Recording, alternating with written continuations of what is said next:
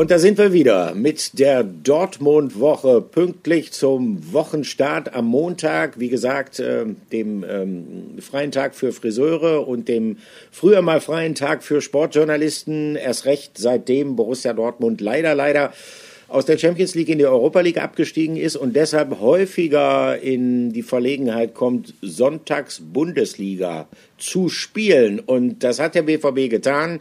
Das hat er getan an der alten Försterei und es gab ein sauberes 3 zu 0. Endlich einmal hat die Null gestanden bei Borussia Dortmund. Und ähm, unser Mann vor Ort in der alten Försterei am Sonntag, der ist wahrscheinlich nicht maßgeblich dafür verantwortlich, dass die Null gestanden hat, aber ich hoffe, Patrick, du konntest ein klein wenig, gab ja Teilzulassung von Zuschauern, die Stimmung an der alten Försterei genießen. Ja, also genial. Es hat wirklich großen Spaß gemacht und das war wieder Fußball, so wie wir es kennen, so wie man sich das äh, eigentlich auch wünscht. Äh, überhaupt ein wunderbares Stadion. Äh, du warst ja sicherlich auch schon ein paar Mal dort, Olli. Ne? Ähm, ja. Also das ist wirklich sehr, sehr zu empfehlen und ähm, ja, hat großen Spaß gemacht. 10.000, äh, die wirklich ordentlich Stimmung gemacht haben und äh, der Duft von Bratwurst und Bier, der lag da halt wieder in der Luft. Und das ist, äh, das war wirklich großartig und hat großen Spaß gemacht. Und umso schöner war auch das Spiel von BVB-Sicht, muss ich sagen. Also ähm, die erstaunlicherweise alles im Griff hatten, was man in der Vergangenheit jetzt nicht immer so gewohnt war vom BVB, ne? In der Tat, also äh, drei Tore, man muss sagen, bestimmte Dinge, auf die gerade der Trainer, auf die Marco Rose viel Wert legt, die haben gut funktioniert. Das ist einmal das Umschaltspiel nach vorne. Da gab es ja auch in der Tat, muss man sagen, in der laufenden Saison schon einige Positivbeispiele, aber die Art und Weise, wie ähm, Marco Reus sich da eingebracht hat, wie die Tore herausgespielt worden sind. Ähm, das war schon gut, das hatte Tempo, das hatte ähm, Entschlossenheit.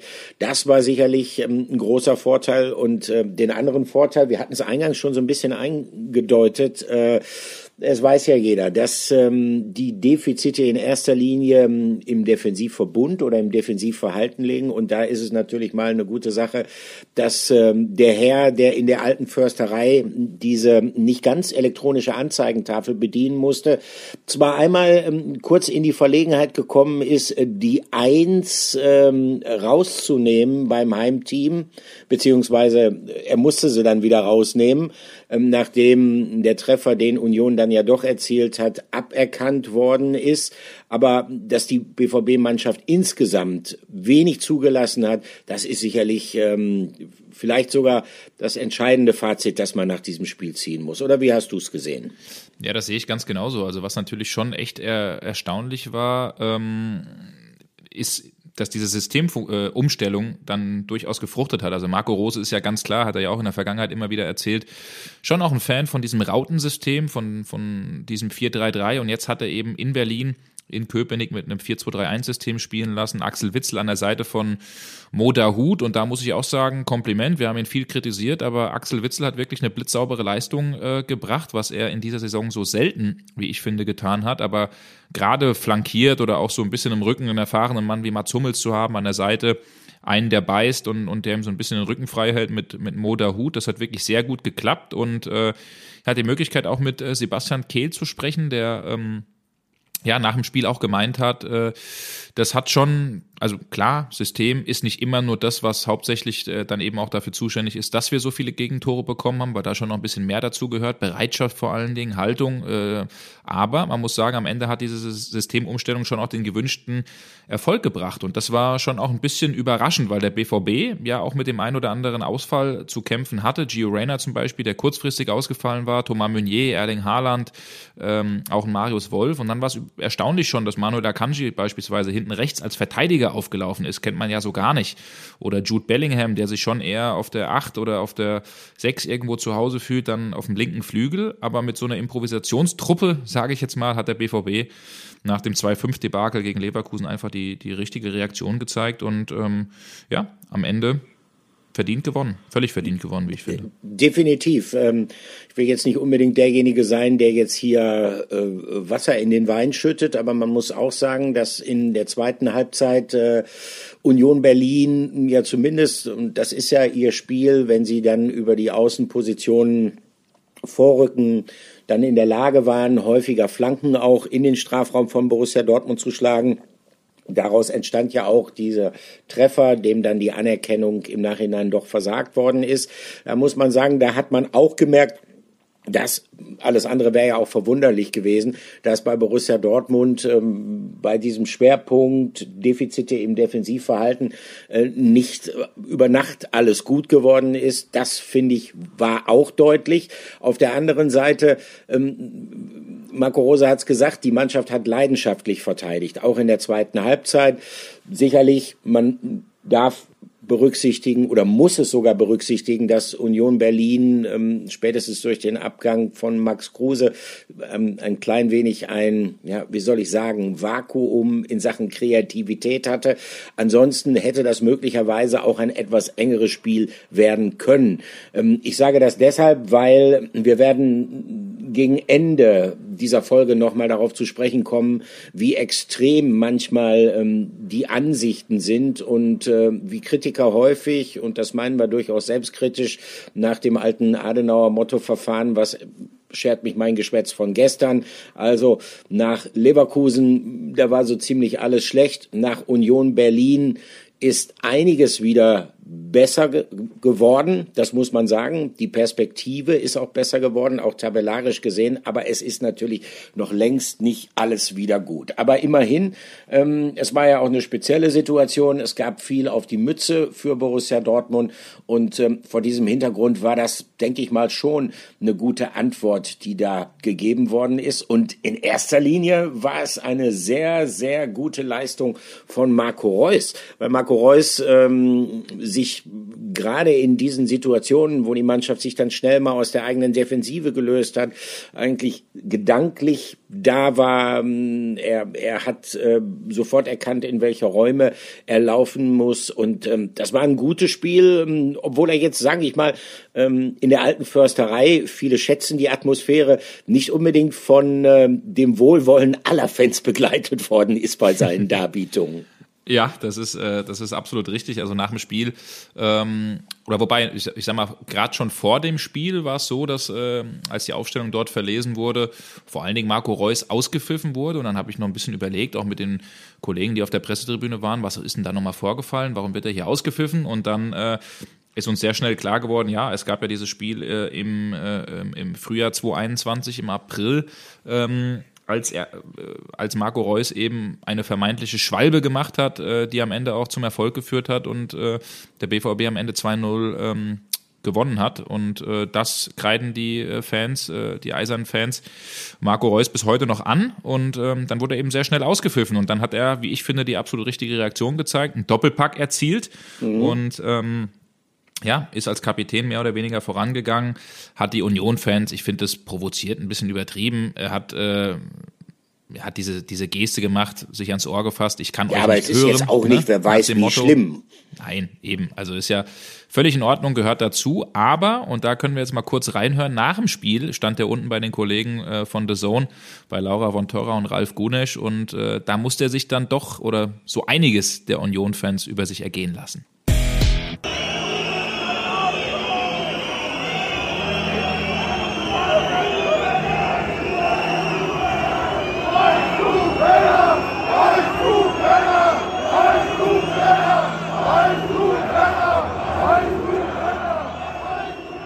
Ja, Marco Reus, also mit einer blitzsauberen Leistung und äh, er hat's schmunzelt zur Kenntnis genommen, äh, die ja äh, Reus äh, Rufe äh, gegen gegen sich, gegen seine Person. Ich glaube, das das wird er ganz gut aushalten äh, können. Nee, aber muss man echt sagen, das war eine, das war eine Leistung, die echt gut war und am Ende hat er auch vor allen Dingen profitiert von der, von der Umstellung des Systems. Er hat nämlich auf der Position gespielt, die ihm besonders liegt, im zentralen äh, Mittelfeld, also quasi auf der Zehnerposition hinter den Spitzen, wo er das Spiel vor sich hat, auch die Möglichkeit hat, dann in die Tiefe mehr oder weniger reinzugehen und äh, am Ende hat das funktioniert, seine Tore 150 und 151 erzielt, äh, Olli. Und damit ist er auf dem besten Wege, zwei BVB-Legenden vielleicht sogar in dieser Saison abzulösen. Ne? Die, äh, die Legenden sind äh, Michael Zorg und Manny Burgsmüller mit 158 Toren für den BVB. Also es könnte eventuell noch, noch, noch klappen, hm? diese Saison. Drücken wir ihm die Daumen. In jedem Fall muss man sagen, Marco Reus mit einer tollen Leistung. Ähm, er war ja auch jemand, der zwischenzeitlich äh, stark kritisiert worden ist. Die Kritik ging dann aber häufig immer so ein bisschen in die Richtung, ja, mh, hm, ist er jetzt der richtige Kapitän oder nicht? Ist er nicht vielleicht grundsätzlich zu leise? Ist er nicht auch jemand, der nach schwachen Leistungen so ein bisschen dazu neigt, äh, die dann schön zu reden? Ähm, das steht auf der einen Seite, auf der anderen Seite stehen seine Fähigkeiten und, ähm, das muss man auch sagen, auf der anderen Seite ähm, steht auch ein, wie soll ich sagen, eine gewisse Fähigkeit, ähm, man könnte ihn als psychologische Stehaufmännchen bezeichnen. Ähm, er gibt Antworten. Wenn er kritisiert wird, ähm, lässt er sich davon nicht beeindrucken, sondern dann liefert er anschließend auf dem Platz. Also insofern, ich denke mal, es gibt keine zwei Meinungen, dass er den Ehrentitel unserer Rubrik verdient hat. Marco Reus ist natürlich unser. Spieler der Woche. Das war wie gesagt unser Spieler der Woche und äh, wir kommen zu jemanden, der auch für Schlagzeilen gesorgt hat, allerdings äh, nicht in Berlin. Da war er verhindert. Er wurde nämlich nicht mitgenommen von Marco Rose nach Berlin und das hat schon ein klein wenig für Verwunderung gesorgt. Und ähm, die Frage, die stand so ein bisschen im Raum. Wieso? Warum? Was ist da passiert?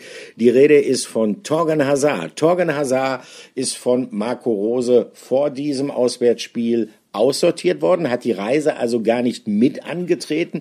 Und die spannende Frage natürlich, was hat er sich zu Schulden kommen lassen? Jetzt muss man wissen, Torgen Hazard ist ähm, ein Spieler mit außerordentlich guten Manieren, ein eher zurückhaltender Typ abseits des Feldes, dass so diese Mutmaßungen, die es da natürlich naturgemäß gibt, die Gerüchte, die dann rumgehen, die so in die Richtung gingen, ah, irgendein Skandal, der hat irgendwie über die Stränge geschlagen, der hat was Falsches gesagt, etc. pp. Nee, nee, weit gefehlt. Äh, Torgen Hazard, ähm, Marco Rosa hat es ja dann auch anschließend erklärt in der Pressekonferenz in Berlin, was da los war. Und wir hören mal rein, was Marco Rose dazu sagt. Ja, ich habe gestern dann äh, einfach ähm, gemeinsam mit dem Trainerteam entschieden, welchen Kader wir hier mit hernehmen. Und wir haben uns für den Kader entschieden, der sich in der Trainingswoche dann äh, aufgedrängt hat. Und da war Toto nicht mit dabei. Keine Verletzung? Keine Verletzung. Ja, Marco Rose hat durchgegriffen. Das kann man äh, in dem Fall nicht anders sagen. Also haben uns da auch echt nochmal äh, umgehört äh, und mit Protagonisten gesprochen, die nah dran sind, die schon alle nochmal betont haben, nein, er hat sich nicht zu Schulden kommen lassen, nein, es ist nichts vorgefallen zwischen Trainer und, und Spieler. Es ist einfach ein Ding gewesen aus Leistungsgründen. Und da muss man sagen, ich habe äh, heute auch, äh, wir nehmen, muss man dazu sagen, heute am Montag auf. Ich bin immer noch in Berlin. Du, Olli, bist, warst in Dortmund, äh, warst heute ja. auch am Trainingsgelände in, in, in Dortmund-Brakel. Ähm, mit dabei. Ähm, ich muss sagen, ich habe das für Sport 1 auch kommentiert äh, in die Richtung, dass ich das als positives Zeichen bewerte von Marco Rose. Natürlich ist es menschlich, dass jemand mal einen Durchhänger hat, dass er vielleicht im Training sich nicht anbietet, aber genauso Wichtig und richtig finde ich, äh, ist es eben, dass man dem Spieler das dann klar mit einem, mit einem Denkzettel eben auch zeigt, dass man sagt, man, ich kann dich jetzt nicht mitnehmen, äh, auch wenn du Torgen Hazard bist, auch wenn du 41-facher belgischer Nationalspieler bist, schon knapp 100 Spiele für den BVB gemacht hast. Äh, also ich schreck, er schreckt da vor großen Namen auch nicht zurück. Und äh, es ist so ein bisschen auch das Zeichen, wie ich finde, Schluss mit dieser Wohlfühloase, die es so ein bisschen auch beim, beim BVB gab in den letzten, in den letzten Jahren vielleicht. Also ich bewerte das als positiv und Du, Olli, glaube ich auch. Und du warst ja heute in, in Brakel, wie gesagt, am Trainingsgelände und hast zumindest ja ein paar News, hast gesehen, dass der Torgen Hazard da, da mittrainiert hat wieder, ne? Ja, also sagen wir mal so, aus journalistischer Sicht wurde dieses sogenannte Spielerersatztraining, so nennt sich das, weil dann trainieren natürlich nur die Leute voll, die nicht über die volle Distanz gespielt haben in dem Meisterschaftsspiel am Tag zuvor. Und dieses sogenannte Spielerersatztraining wurde natürlich durch diese Geschichte mit Torgen Hazard etwas aufgewertet, weil ich davon ausgehen konnte, konnte seit gestern Abend, dass Torgen Hazard heute auf dem Trainingsplatz steht. Wir waren mit der Kamera draußen und dann wussten wir natürlich auch, auf wen wir, neben dem Trainer Marco Rose logischerweise, auf wen wir die Kamera zu richten hatten.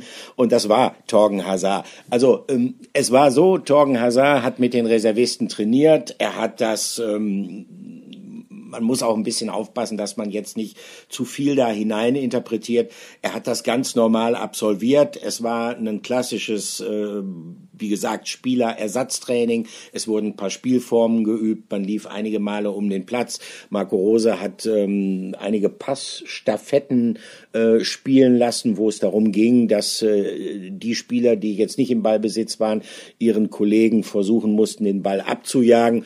Und da hat er sich, soweit ich das beurteilen konnte, gut reingehängt, äh, Torgen Hazard. Es gab auch äh, Sequenzen, wo die Spieler miteinander geflaxt haben, also auch um die Befürchtung, äh, die dann ja auch immer schnell geäußert wird, äh, um diese Befürchtung mal ein bisschen einzukassieren. Da wird nichts hängen bleiben zwischen Rose und Hazard. Und deshalb bin ich mit der Einschätzung genau bei dir. Es ist wichtig, dass ein Trainer dann auch mal ein Zeichen setzt. Da geht es eigentlich gar nicht mal so sehr um den betroffenen Spieler. In diesem Fall war es Hazard, den es da getroffen hat, sondern da geht es eher darum, ähm, ein Zeichen zu setzen im Hinblick auf den gesamten Kader, im Hinblick auf die Mannschaft. Denn denken wir mal an den Samstag zurück. Der FC Bayern München verliert sensationellerweise beim VfL Bochum. Glückwunsch an dieser Stelle auch mal an den etwas kleineren Ruhrgebietsverein in der Nähe von Borussia Dortmund. Hochverdienter Sieg tolle Atmosphäre an der Kastropper Straße. Ich äh, war da, konnte mir das anschauen, konnte das sozusagen mitgenießen. Und ich fand das sehr aufschlussreich, was Julian Nagelsmann anschließend gesagt hat. Er hat nämlich gesagt, er hätte schon tags zuvor beim Abschlusstraining das Gefühl gehabt, die Mannschaft ist nicht voll da. Und in solchen Situationen ist es für einen Trainer extrem wichtig, wenn er das erkennt, dann tatsächlich auch zu reagieren und ein Zeichen zu setzen. Das hat Rose getan und das gehört sicherlich äh, zur modernen Mannschaftsführung ähm, durch einen Sportlehrer dazu. Dann auch zu sagen, okay, bis hierhin und nicht weiter. Diesmal war es Hazard. Möglicherweise wird es äh, in der einen oder anderen Situation auch nochmal ein anderer Spieler sein. In jedem Fall aber Torgen Hazard Dagegen kannst du dich jetzt nicht wehren. Du hast es verdient, äh, dass du auch eine Rubrik heute bekommst, nämlich folgende Rubrik. Aufreger der Woche. Ja, soweit zur Tagesaktualität, die uns logischerweise an einem Montag immer stark beschäftigt. Erst recht dann, wenn der BVB sonntags gespielt hat. Aber wir verlassen mal diese Tagesaktualität, die uns ja in dieser Woche ähm, dankenswerterweise noch häufiger beschäftigen wird. Donnerstag die Glasgow Rangers, das Hinspiel. Dann Borussia Mönchengladbach, Westklassiker in der Fußball-Bundesliga. Aber wie gesagt, kurz mal raus aus der Tagesaktualität. Wir haben uns in den vergangenen Wochen eigentlich auch schon relativ viele Gedanken gemacht darüber, äh, wie könnte die Zukunft von Borussia Dortmund aussehen? Wie sollte die Zukunft von Borussia Dortmund aussehen? Wir können dazu natürlich nicht alle Fragen beantworten. Erst recht deshalb nicht, weil ja immer noch nicht so richtig klar ist, wie geht's ab Sommer weiter mit Erling Haaland. Was wir wissen ist, dass ein Mann, der ganz, ganz wichtig wäre für die Zukunft von Borussia Dortmund, auch mal unabhängig davon, ob Haaland geht oder vielleicht doch bleibt, dass dieser Mann ja Einmal hieß es äh, schon so gut wie sicher in Dortmund wäre und aber bis heute immer noch nicht fix vermeldet worden ist. Die Rede ist von Adeyemi, ähm, Patrick Berger. Was glaubst du eigentlich, warum dauert das so lang? Ja, das ist tatsächlich nicht so nicht so einfach zu zu sagen. Ne? Also wir haben äh, wir haben ja auch schon ähm, auch in dem Podcast eigentlich drüber gesprochen, dass alles klar ist und das ist auch weiterhin so. Das haben wir jetzt auch nochmal gehört. Ähm, Karim Adeyemi will unbedingt zum BVB. Es ist soweit auch äh, klar, dass der BVB sich eigentlich mit dem Spieler einig ist. Aber, und das ist weiterhin der Knackpunkt, die Vereine sind sich immer noch nicht einig. Ähm, und das ist äh, eben der Hauptpunkt. Zu so einem Transfer gehören ja mehrere äh, Parteien eben dazu. Und ähm, ja, da ist es einfach weiterhin so. Sebastian Kehl und Michael Zorg waren ja vor ein paar Wochen schon mal in Salzburg, wurden da ja auch gesichtet ähm, und abgelichtet auch von Kameras, äh, haben dort Verhandlungen geführt mit Salzburg. Ähm, jetzt war vorige Woche auch der Berater von Karim Adeyemi zusammen äh, mit dem Papa auch äh, in Salzburg und wollten sich nochmal erkundigen, woran es denn liegt, weil die natürlich auch, ich will nicht sagen ungeduldig sind, aber zumindest auch so ein bisschen langsam eben wissen wollen, woran, woran sie natürlich sind. Und da hören wir schon immer mehr raus, dass ähm, dass sich beide Parteien, beide Vereine halt eben äh, in der, in der Ablösesumme noch nicht ganz einig werden konnten. Der BVB war ja durchaus bereit, 30 Millionen mit gewissen Boni kann das auf 35 anwachsen, dann für den Spieler zu bieten. Aber Salzburg sagt, hey, für den Spieler ähm, äh, in dem Alter, Riesentalent, da wollen wir schon mehr und hatten dann eigentlich so, ich sag mal, in die Richtung 45 Millionen tendiert und weiterhin ist der Stand so, dass sich beide Parteien eben nicht einigen können bislang und es ist jetzt auch nicht unbedingt damit zu rechnen, zeitnah, dass jetzt irgendeine Entscheidung äh, in den nächsten Tagen äh, gefällt wird. Also das wird sich schon noch ein bisschen ziehen. Was wir hören ist, wenn der BVB, das hören wir aus der, äh, aus der äh, Salzburger Seite oder vom Salzburger Umfeld, wenn der BVB am Ende ungefähr 40 Millionen auf den Tisch legt, dann äh, wird das Ding auch über die Bühne gehen. Aber Corona, Pandemie, ähm, das sind eben alles so ein paar Faktoren, die zurzeit noch nicht eben das möglich machen, dass der BVB sagt, hier habt ihr das Geld und am Ende geht das Ganze über die Bühne. Was, glaube ich, klar ist, ist, dass wenn am Ende Karim Adeyemi kommt, er auf jeden Fall der teuerste Spieler der Clubgeschichte des BVB wird. Weil wir haben ja selbst äh, eben noch mal ein bisschen geguckt, Olli, vor dem Podcast, mhm. wer ist es denn eigentlich? Ne? Also Mats Hummels müsste das ja immer noch sein, äh, nach seinem Wechsel äh, vom BVB zurück, äh, von, von den Bayern zurück zum BVB für, für über drei, äh, 31, 30 Millionen Euro.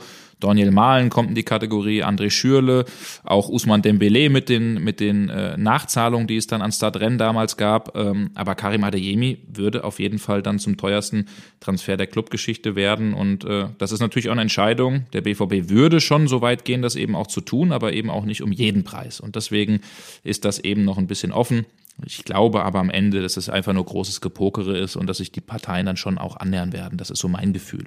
Deins auch, glaube ich, ich ne? ja, glaube ich, glaube ich eigentlich auch. Ähm, zumal wenn die Einigung äh, zwischen aufnehmendem Verein und Spieler besteht, äh, dann ist das eigentlich eine gute Voraussetzung für eine Pokerpartie, weil letztendlich, äh, was soll äh, Salzburg dann machen, wenn der Spieler sagt, ich gehe nur zum BVB, dann äh, wird man zwangsläufig sich vielleicht auch etwas bewegen müssen. Aber logischerweise, es gibt keine Notwendigkeit, eine Entscheidung jetzt äh, bis morgen Mittag zu treffen. Also insofern glaube ich, wird uns das Thema noch ähm, ein klein wenig beschäftigen. Und interessant, äh, wie teuer er dann am Ende wird. Ähm, als wir beide geschaut haben, da muss man sagen, ja, man hatte ihn ungefähr so im Kopf, welcher Spieler wie viel gekostet hat. Äh, Malen ja auch im, im vergangenen Sommer 30 Millionen, das ist sicherlich eine stolze Ablösesumme. Es ist auch schon mal ein bisschen was in den Sand gesetzt geworden. André Schürle 30 Millionen, das hat sich nicht unbedingt gerechnet, muss man sagen. Und so ein paar Sachen hat man auch gar nicht so richtig auf dem Schirm gehabt. Also mir war nicht bewusst, dass ähm, als ähm, Abdu Diallo ähm, im Sommer 2018 vom äh, FSV Mainz 05 nach Dortmund gekommen ist, dass der auch 28 Millionen Euro gekostet hat. Also, wie gesagt, ähm, transfermarkt.de, Rekordtransfers, ist manchmal ganz interessant da zu stöbern. Aber nochmal zurück zu den aktuellen Transfergerüchten. Ähm, es gibt noch ein weiteres, Patrick, ne? Klär uns mal auf.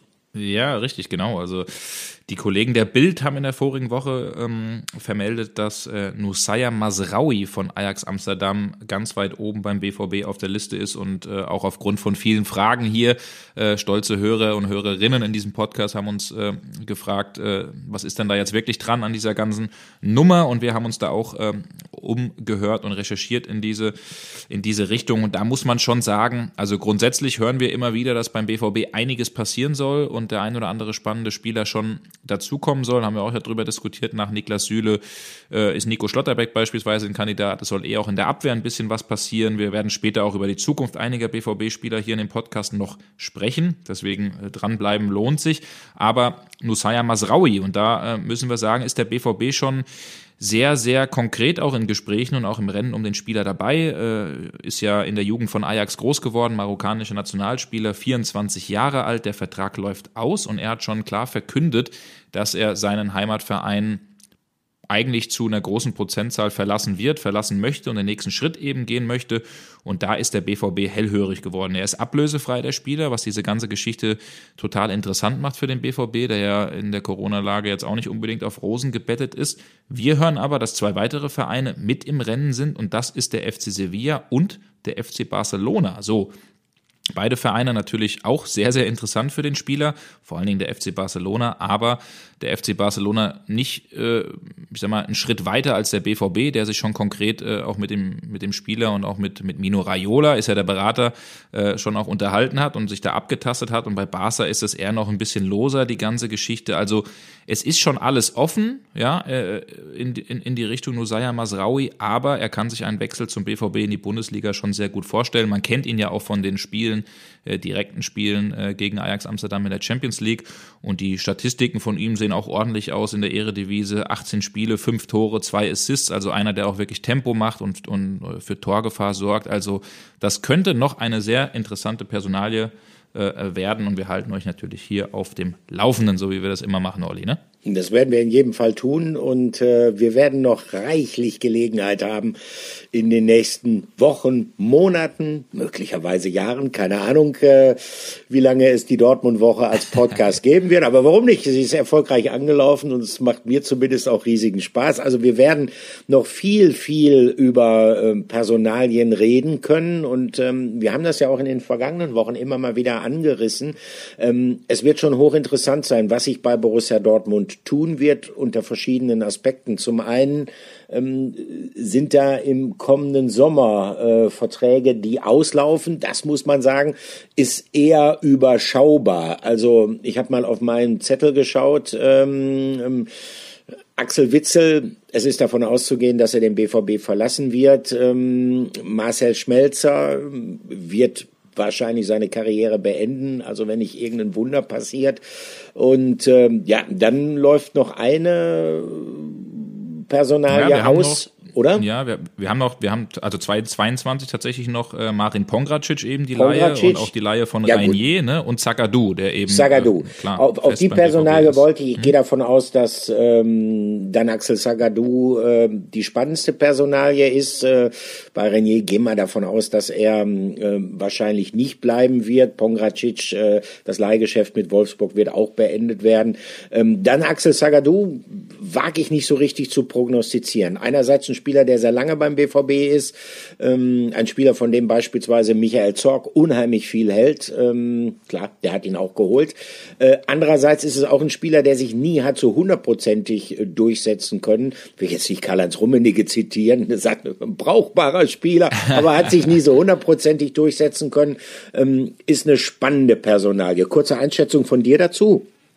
Ja, total spannend. Also ich muss sagen, wenn der Junge nicht verletzungsfrei, äh, wenn der nicht verletzt gewesen wäre, sondern verletzungsfrei geblieben wäre, dann glaube ich, wäre das einer der spannendsten Innenverteidiger, äh, die es zurzeit auf dem auf dem Markt gibt. Ähm, so muss man sagen, war lange verletzt, ähm, kämpft sich jetzt gerade zurück. Äh, da ist es finde ich auch ganz schwer eine Tendenz eben zu sagen. Man ist da in Gesprächen. Der BVB will auf jeden Fall mit ihm verlängern. Auch auch Marco Rosa hat klar gesagt, dass er sich das wünscht, dass äh, Daxo, sagt er ja immer, auch auch bleibt. Aber das letzte Wort ist da eben noch nicht gesprochen, weil es eben noch nicht ganz klar ist von der Spielerseite Seite, was er dann am Ende wirklich will, ob der BVB noch das perfekte Umfeld äh, für ihn ist. Deswegen ist es zurzeit wirklich schwierig, da eine Prognose abzugeben, äh, in welche Richtung äh, das Ganze geht. Also das äh, wird wohl noch ein paar Wochen dauern, bis man da mhm. Klarheit hat. Ich habe übrigens äh, fast ein halbes Jahr gebraucht, bis ich drauf gekommen bin, wer Daxo ist. Und ich immer gedacht habe, oh Gott, da ist mir irgendwas durch die Lappen gegangen. Da ist ein Spieler, den du gar nicht kennst, Müller. Was ist ja, Marco Rose sagt ja eh mal ganz, hantiert ja eh sehr gerne mit Spitznamen. Um so ist es. Jule, der Reusser und so weiter und so fort. Der Reusser, ja genau. Greg, ja und ja ja Toto, genau. Greg. Mittlerweile ja, habe ich ja alle drauf. Äh, äh, Toto war nicht mit in Berlin, das weiß ich jetzt auch. Nein, aber äh, spannende Personalie. Aber was eigentlich noch spannender wird, ähm, ist dann, was im darauffolgenden Jahr passiert. Also 2023 äh, laufen eine Reihe von Verträgen aus und darunter sehr wichtige Spieler, sehr gewichtige Spieler mit einem sehr hohen Marktwert wie Rafa Guerrero, äh, Manuel Akanji, Mo Dahut, äh, Mukoku auch, äh, der Kapitän Marco Reus, Mats Hummels ähm, und noch mehr Passlack. Das ist schon ein bisschen Hitz. was, ne? Das ist schon eine ganz schöne Stange. Das ist ja. eine ganze ja. Menge und äh, man muss ja davon ausgehen, diese Personalien werden logischerweise ja nicht alle erst im im Sommer 2023 entschieden, dann äh, wäre der BVB tatsächlich schlecht beraten, weil das würde ja auch bedeuten, dass man äh, Spieler mit hohem Marktwert, mit auslaufendem Vertrag in die kommende Saison gehen lassen wird. Also ähm, daran wird hinter den Kulissen schon richtig, richtig gearbeitet. Aber ähm, zumindest zeigen die Vielzahl der auslaufenden Verträge, nehmen wir mal jetzt Sommer 2022 und 2023 zusammen, dass äh, Borussia Dortmund möglicherweise vor einem großen personellen Umbruch steht. Ähm, ist nicht ganz klar, unter welchen Bedingungen der durchgeführt werden muss. Wollen wir mal hoffen, dass die Auswirkungen der Corona-Pandemie dann einigermaßen überwunden sein werden. Das hat ja auch finanziell schwer zu Buche geschlagen mit Verlusten, die über 70 Millionen dann letztendlich waren aus Sicht von Borussia Dortmund. Ähm, das wird spannend sein sein. Man weiß ja auch nicht, wie es mit Erling Haaland weitergeht. Nur ähm, es bietet natürlich auch diese personelle Situation, wenn man es jetzt umdreht und wenn man es versucht positiv zu sehen, viel, viel Gestaltungsspielraum für Borussia Dortmund, was einen Umbau der Mannschaft angeht. Das ist ein bisschen schwierig jetzt, selbst wenn wir die Spieler einzeln durchgehen wollten, da Prognosen zu stellen. Ähm, Marco Reus hat gesagt, er würde gerne verlängern. Ähm, und du hast mit Rafa Guerrero gesprochen. Das klang auch eigentlich so, als ob er sich eine langfristige Zukunft in Dortmund vorstellen kann, oder? Genau, richtig. Vor einer Woche, letzten Montag, hatten wir zusammen äh, das Interview und da hat er auch gesagt, also der BVB ist mein Verein, hier fühle ich mich wohl. Natürlich ist der Vertrag wichtig, weil es ich will nicht sagen der letzte ist, aber schon auch vielleicht der letzte große für ihn, äh, für ihn sein kann. Erwartet mehr oder weniger, habe ich zumindest irgendwie rausgehört, äh, dass die Verantwortlichen auf ihn zukommen. Das ist, so wie wir wissen, bisher noch nicht passiert. Ähm, ist aber jetzt auch keine Eile in dieser ganzen Geschichte, weil der Spieler will grundsätzlich, der BVB will grundsätzlich auch. Ähm, und dann ist die Frage, in welche Richtung man sich, man sich einigt. Genauso wird es am Ende mit Marco, mit Marco Reus sein, Kapitän, wichtiger Spieler beim BVB.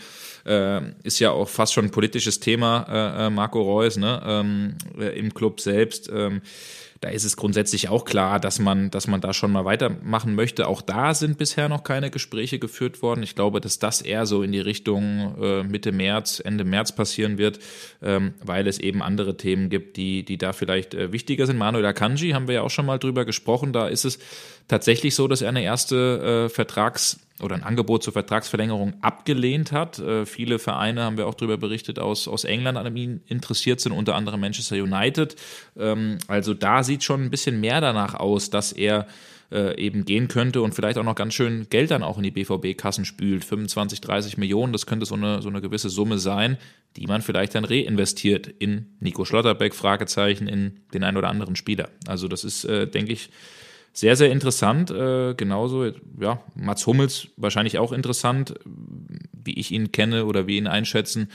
Äh, wird man da sehr offen und transparent in der ganzen Geschichte umgehen und wenn er selbst das Gefühl hat, wir machen noch mal ein Jahr, ich kann auch eine Hilfe sein, äh, dann, dann wird man das auch tun. Wenn er von sich selbst sagt, ähm, ich bin vielleicht nicht mehr so die richtige Hilfe, dann wird man das nicht tun. Ne? Also ich glaube, da ist man, ist man schon am offensten und ehrlichsten wahrscheinlich äh, zueinander ne? in der ganzen Geschichte.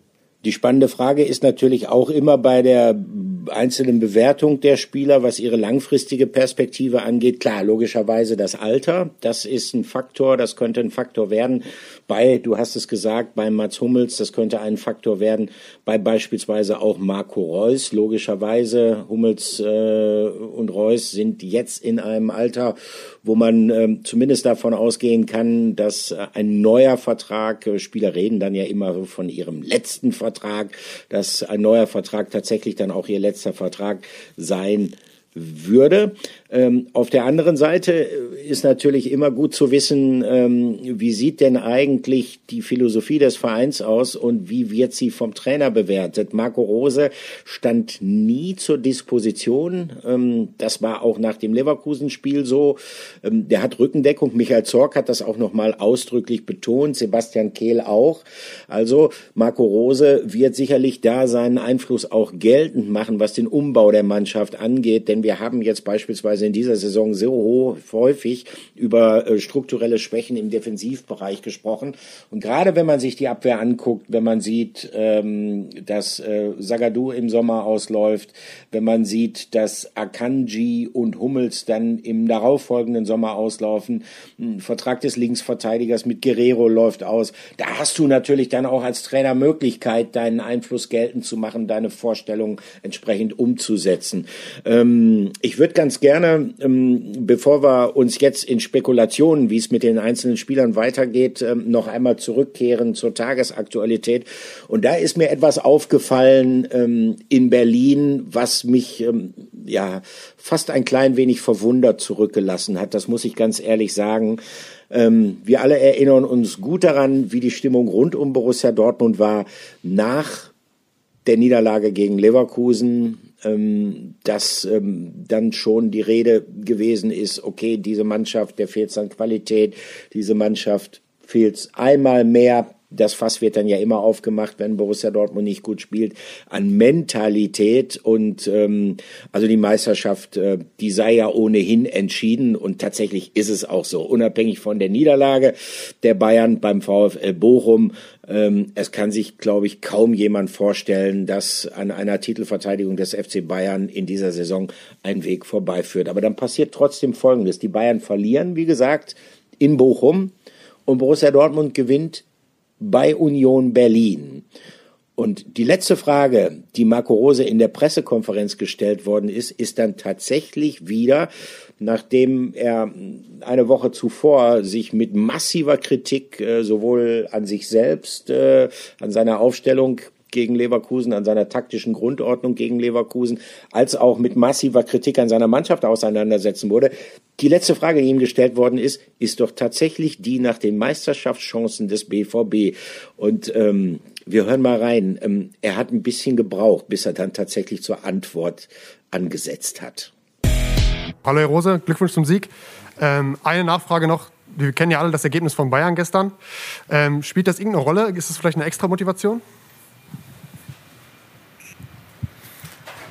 Ich hatte eigentlich gedacht, ich kriege die Frage gar nicht gestellt.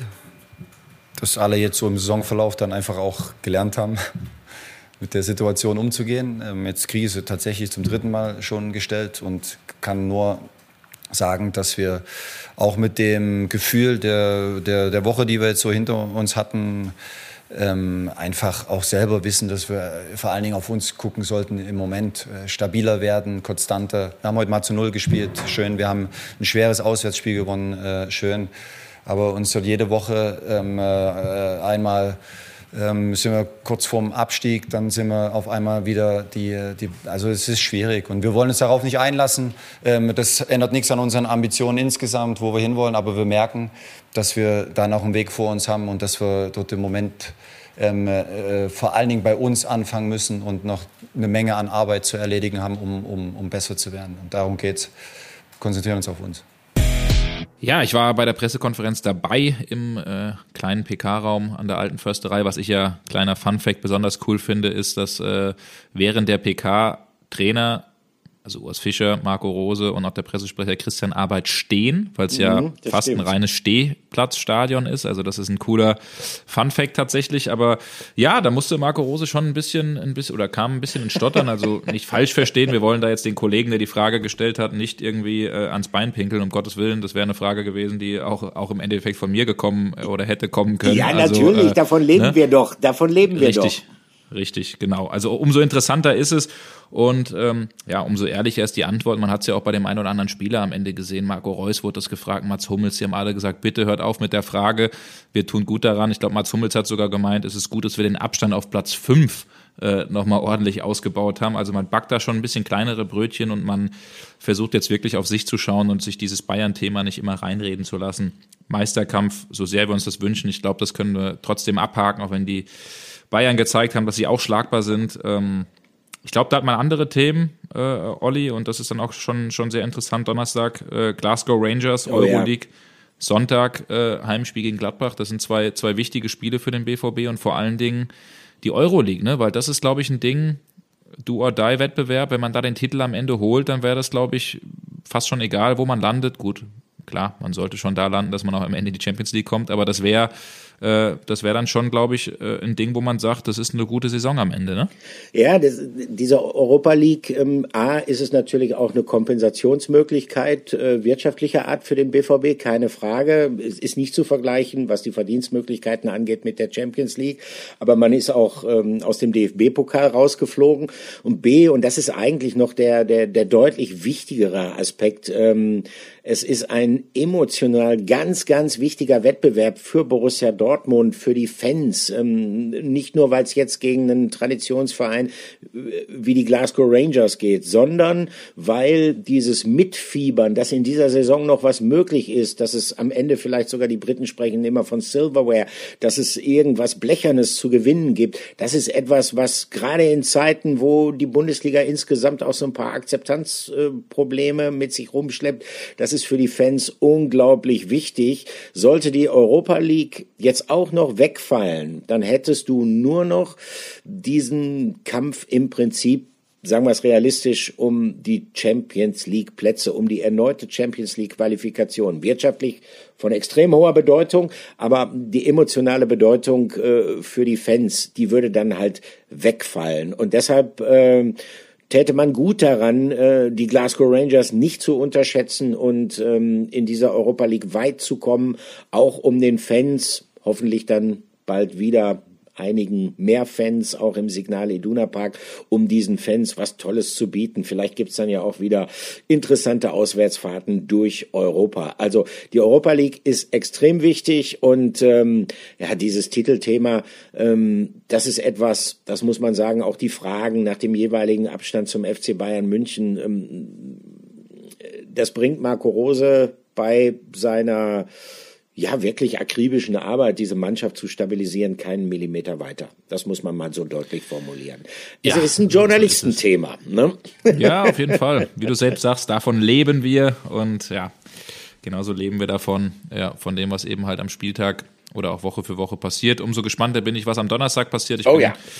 Sehr gespannt, wie es gegen Glasgow sein wird. Äh, das nur mal, um äh, nochmal hier die ZuhörerInnen abzuholen. Äh, die Rangers haben gegen die Hearts 5-0 gewonnen, gegen Hybernien 2-0 gewonnen in der Liga und im Cup in der fünften Runde Scottish Cup bei Annan Athletic 3-0 gewonnen. Also die haben eine weiße Weste zurzeit, aber auch das Derby gegen Celtic 3-0 verloren. Also ähm, ich glaube, das Derby sollte sich Marco Rose oder wird er sich bestimmt auch nochmal im Videoteam anschauen, um da eben zu sehen, wo man verwundbar ist ja, aber ich glaube am Ende, wenn der BVB die Qualität auf den Rasen bringt, dann sollte da auch ein Sieg, ein Heimsieg rausspringen. Also ich bin sehr gespannt. Ich bin auch sehr gespannt und ich freue mich dann vor allen Dingen auch auf das Rückspiel im Ibrox Park. Das wird atmosphärisch großartig sein, wenn die Hütte dort voll sein wird. Also, ähm, ich kann schon mal, und das ist vielleicht hinten raus eine gute Nachricht, ich kann ankündigen, ähm, wir werden viel, viel zu bereden haben. In den kommenden Wochen, in der Dortmund-Woche. Ähm, für diesmal war's das wir harren der Dinge, die da kommen. Wir freuen uns auf die Rangers und wir freuen uns vor allen Dingen auch äh, auf das Bundesligaspiel, dann das Heimspiel gegen ein jetzt vielleicht doch wieder erstarktes Borussia Mönchengladbach. Also in diesem Sinne, das war die Dortmund-Woche. Gab viel zu bereden, wird weiterhin viel zu bereden geben. Bleibt sportlich und bleibt uns hoffentlich treu. Ciao, ciao, vielen Dank. Ciao.